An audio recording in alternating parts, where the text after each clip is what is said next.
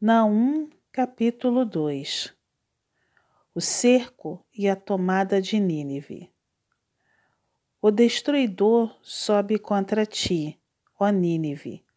Guarda a fortaleza, vigia o caminho, fortalece os lombos, reúne todas as tuas forças, porque o Senhor restaura a glória de Jacó como a glória de Israel.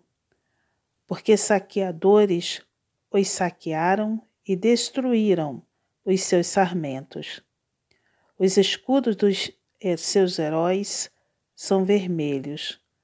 Os homens valentes vestem escarlatas. Cintila o aço dos carros no dia do seu aparelhamento e vibram as lanças. Os carros passam furiosamente pelas ruas e se cruzam velozes pelas praças. Parecem tochas, correm como relâmpago. Os nobres são chamados, mas tropeçam em seu caminho. Apressam-se para chegar ao muro e já encontram o testudo inimigo armado. As comportas dos rios se abrem e o palácio é destruído. Está decretado: a cidade rainha está despida e levada em cativeiro. As suas servas gemem como pombas e batem no peito. Nínive, desde que existe, tem sido como um açude de águas mas agora fogem. Parai, parai, clama-se, mas ninguém se volta. Saqueai a prata, saqueai o ouro, porque não se acabam os tesouros. Há abastança de todo objeto desejável.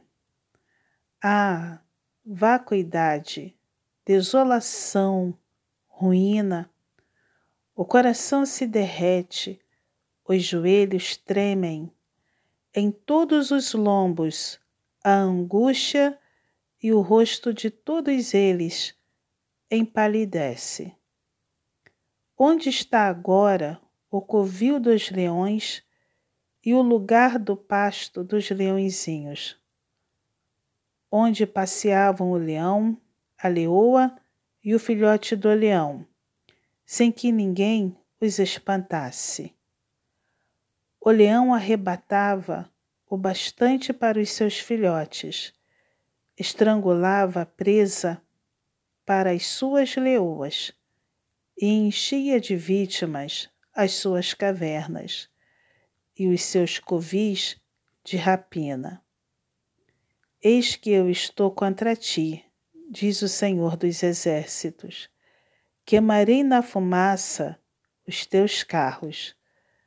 A espada devorará os teus leõezinhos. Arrancarei da terra a tua presa, e já não se ouvirá a voz dos teus embaixadores.